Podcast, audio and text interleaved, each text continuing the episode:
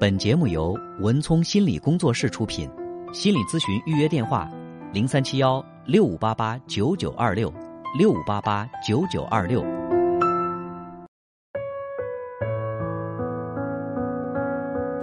好，接下来进入我们今天的咨询师的故事。那在节目进行的过程当中呢，也欢迎大家继续拨打零三七幺六五八八九九八八来参与我们的节目。也有请我的搭档高翔。文聪好，听众朋友，大家晚上好。我们在这里将以咨询师的身份跟大家来讲述案例，同时呢，我们会对来访者的个人信息予以保密。嗯呃，那么今天呢，我想和大家分享的是一个关于孩子教育的问题。嗯呃，是一位爸爸的求助。他说，这个孩子呢刚刚开学，呃，在学校里只待了。四五天的时间，然后就回来。回来之后呢，就把这个自己封闭在家里面，死活不出门。因为他爸爸妈妈一直是在外面工作的，就是在外打工，所以呢，他是爷爷奶奶看大的。然后这回到家里，把门一关。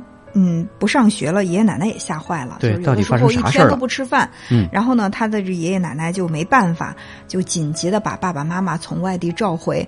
召回之后呢，这个孩子还是把这个门紧锁着，也不给他这个爸爸妈妈开门。呃，然后呢，这个妈爸爸就特别的着急，说：“哎呀，我是不是需要带他去这个呃精神科看一看？这孩子是不是精神有问题啊？”我说：“你先不要忙着去做这个决定，而且呢，更不要去先。”去当着这个孩子的面说你是不是精神有问题？我要带你去看这个精神科的医生。对，这个我觉得对孩子可能会有很大的刺激。有没有问问老师到底发生什么了？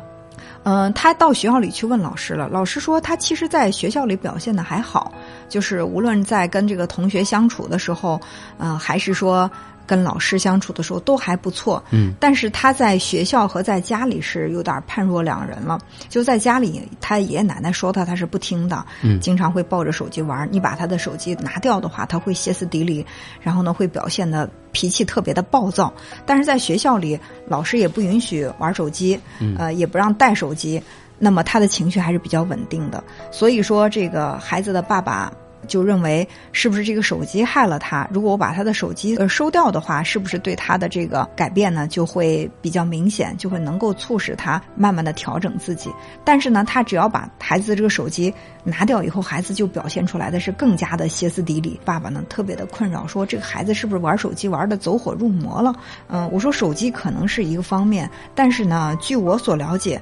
但凡是容易手机上瘾的孩子，其实本身他的心理呢，已经是开始出现一些这种呃不太平稳的这种状态。嗯，一个特别乐观、积极、有成就感，而且。就是爱和被爱非常充分的孩子，他不太容易陷入到某一种事物当中成瘾。比如说咱们说的这个成瘾性的人格，你比如说这个酒精啊、烟草啊，还有这种成瘾哈，就是我们这都属于是成瘾性的这种行为。对。那么一般出现这种行为的，大多是他的这个心理上，或者是呃他的人格当中有明显的存在着一些问题，然后才更容易对某一件事物他的依赖感那么的强。对，说白了哈，就是我们每一个人其实都。都希望跟外界建立联系，嗯，只不过说这个依恋的关系，可能一般情况下我们都是依恋我们的爸爸妈妈，就孩子他会天然的依恋父母，但如果说呃跟父母的关系建立困难的话，那他就有可能说会向外求哈，比如说是玩手机，比如说看动画片等等，就就像这个案例当中哈，就这个孩子。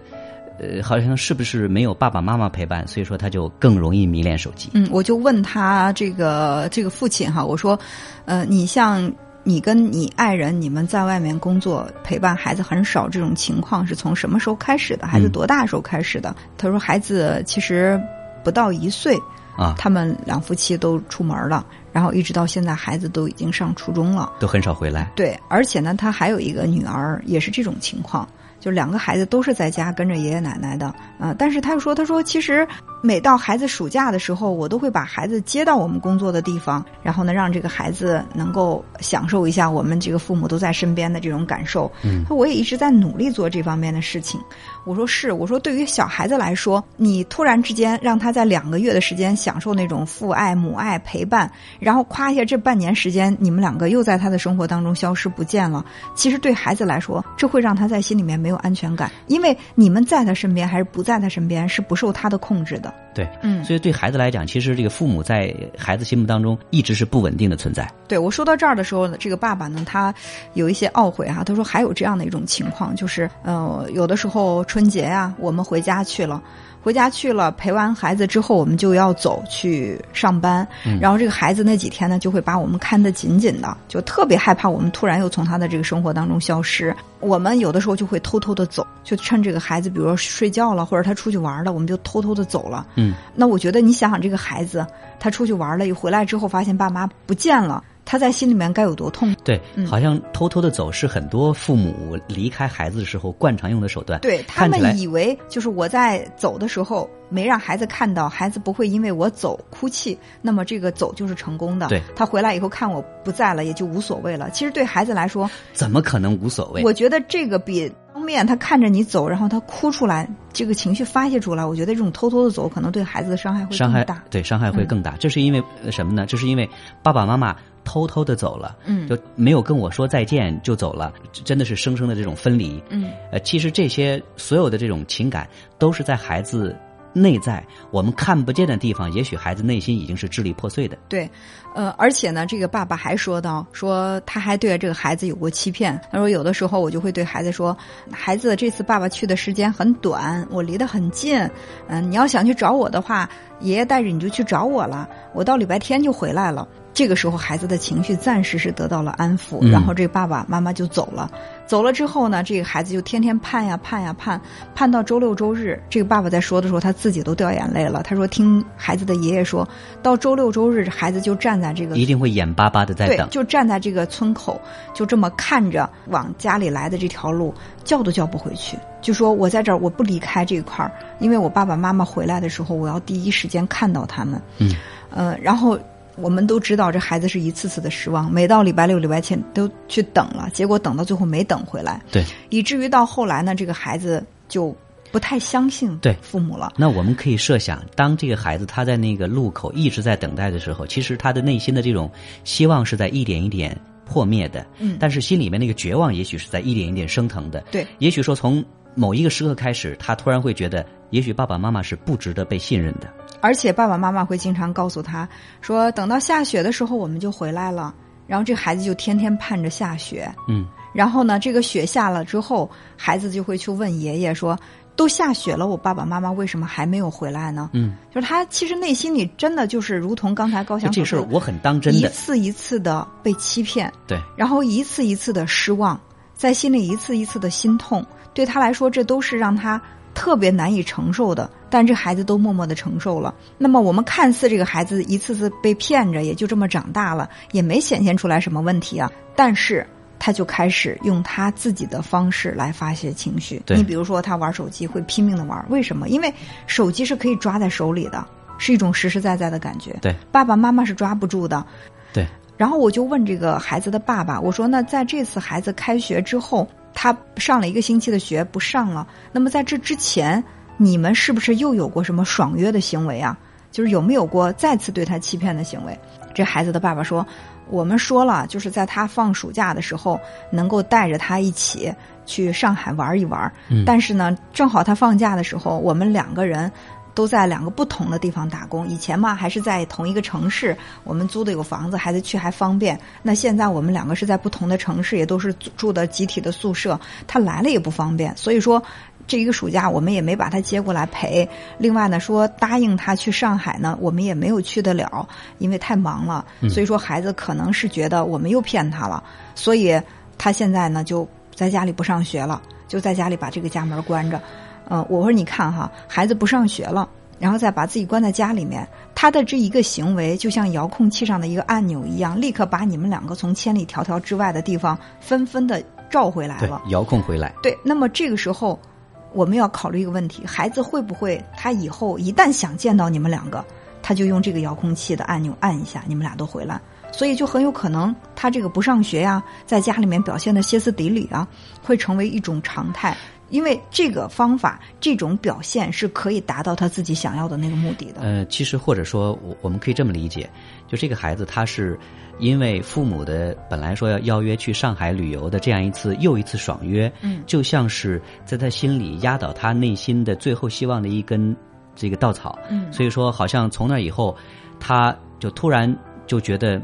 就这个事情就不能够再这样下去，好像他的情绪爆发之后，他又用一种不去上学这种看起来极端的方式，呃，就跟父母和爷爷去表示公开的这种对抗。嗯嗯，是这样的。所以说，呃，这个整个这个事情啊，我梳理过之后呢，这个孩子的爸爸说，那看来是我们一次一次的对孩子的这个欺骗，导致了他这个问题这么突越来越严重。对，而且最关键的一个信息，你看他为什么能够在学校里跟老师、跟同学相处的很好，还能表现的很好，回到家里他就会这样呢？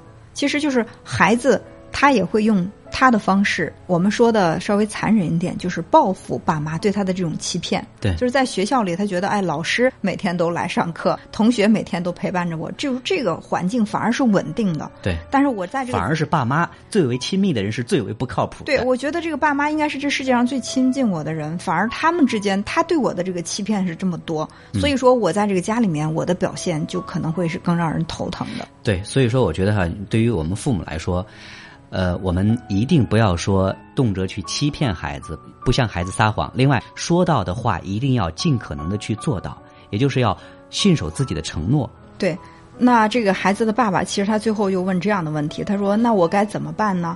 就是如果说现在我们这一大家子都不出去工作，嗯、那我可能会觉得我们这个生活就会质量下降很多很多。”说实话呢，就是现在像我们这种情况也蛮多的，周围都是出去工作，然后靠我们工作，然后让这个家里面就是最起码两个孩子在受教育啊，老人啊，就是他们方方面面的这个生活品质会比较高，所以让我们现在两夫妻俩都把这个在外面的工作放下，在家里专职的陪着这个孩子，我觉得好像是很难做到啊。他说：“那我就是能不能给我一些这种现实的建议，就是具体的一些建议，让我能够去照着做，这样呢能够对孩子有一些帮助。”嗯，呃，然后我说。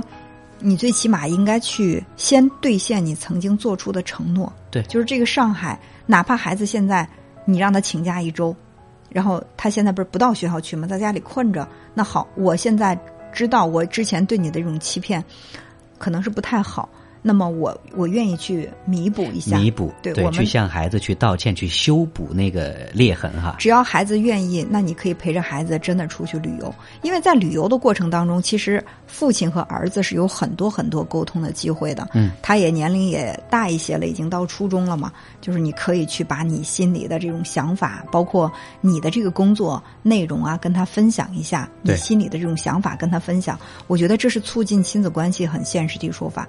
他也比较认同，他说是，他说这个可以，他说我现在已经请假回来了，呃，虽然说我我也确实是想多挣点钱，但是毕竟孩子出现这个问题，能够让孩子好起来更重要的对，对我来说是最重要。他说我可以做到，他说但是呢，我又不能够长期的去陪伴，那我该怎么办？我说那如果说你真的是要出去工作的话，最好能够保证夫妻俩有一个在家是陪孩子的，因为毕竟还有一个小女儿。就是两个孩子，他都是需要陪伴的。嗯，哪怕一个人在外面，另外一个人就你们轮流也好，就怎么样，就让父就是最最起码是父母有一方能够给孩子一些陪伴。对，嗯也就是在孩子最为需要父母的时候，父母一定要陪伴在身边，嗯哪怕说。即使有一方可能因为实在是工作太忙，你回不来，嗯你能不能经常打打电话刷刷存在感？对，而且呢，这个电话我觉得最好是在固定的时间形成一种规律。你比如说，哎，我每周一晚上我会给孩子打电话，不管发生什么样的事情，风雨无阻，这个电话是一定会到的。嗯就是孩子这个等待是不会落空的。对，哎，这个他也会知道哦，我爸爸是爱我的，因为每周一或者每周三晚上我都会接到他的电话呀，这就证明我是能够在固定的时间抓到他，这个人是真实存在的。对，而不是飘忽不定的，就是今天他突然出现了，明天就突然消失了，给孩子一些稳定的感觉。对，这就像是孩子当初站在那个路口等着这个爸爸妈妈回来一样的。嗯嗯我们需要给孩子一个呃期待，同时呢，我们也有机会去兑现那个期待。对，还有一点呢，就是我们要学会隐性的存在，就是我不能在你的现实生活当中存在，但是你比如说，我可以寄寄礼物啊，对不对？打打电话呀，或者是偶尔视频呐、就是我让你。不断的能够接收到我在关心你的这个信号，嗯呃，就是这样的话，我觉得在孩子的心目当中也会给他起到一些这种安慰的作用。呃，就是我们可能会忙工作几个月，然后回来给孩子带了一大包礼物，但是这个东西它太就是来的太突然，也太少，太没规律了。但是如果说我们每次哎，我关心孩子的学习，学习状态好，我该有的奖励。千里迢迢，我发快递过来给到你，然后呢，或者说我发现你在生活上有什么困难，打电话给我，我也能够随时的去给到你安抚、给到帮助、支持。对，我觉得这样的话也是解决问题的很有效的一种方法。因为毕竟，就像这位来访者他的求助，我觉得也是很现实的。嗯，有很多的这个家庭，那如果说父母。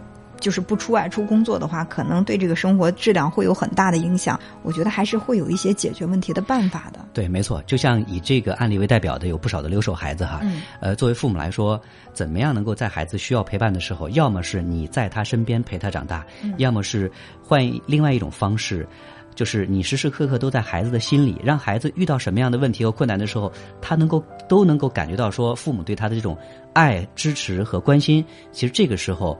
呃，对孩子的这种成长是更为重要的。本节目由文聪心理工作室出品，心理咨询预约电话：零三七幺六五八八九九二六六五八八九九二六。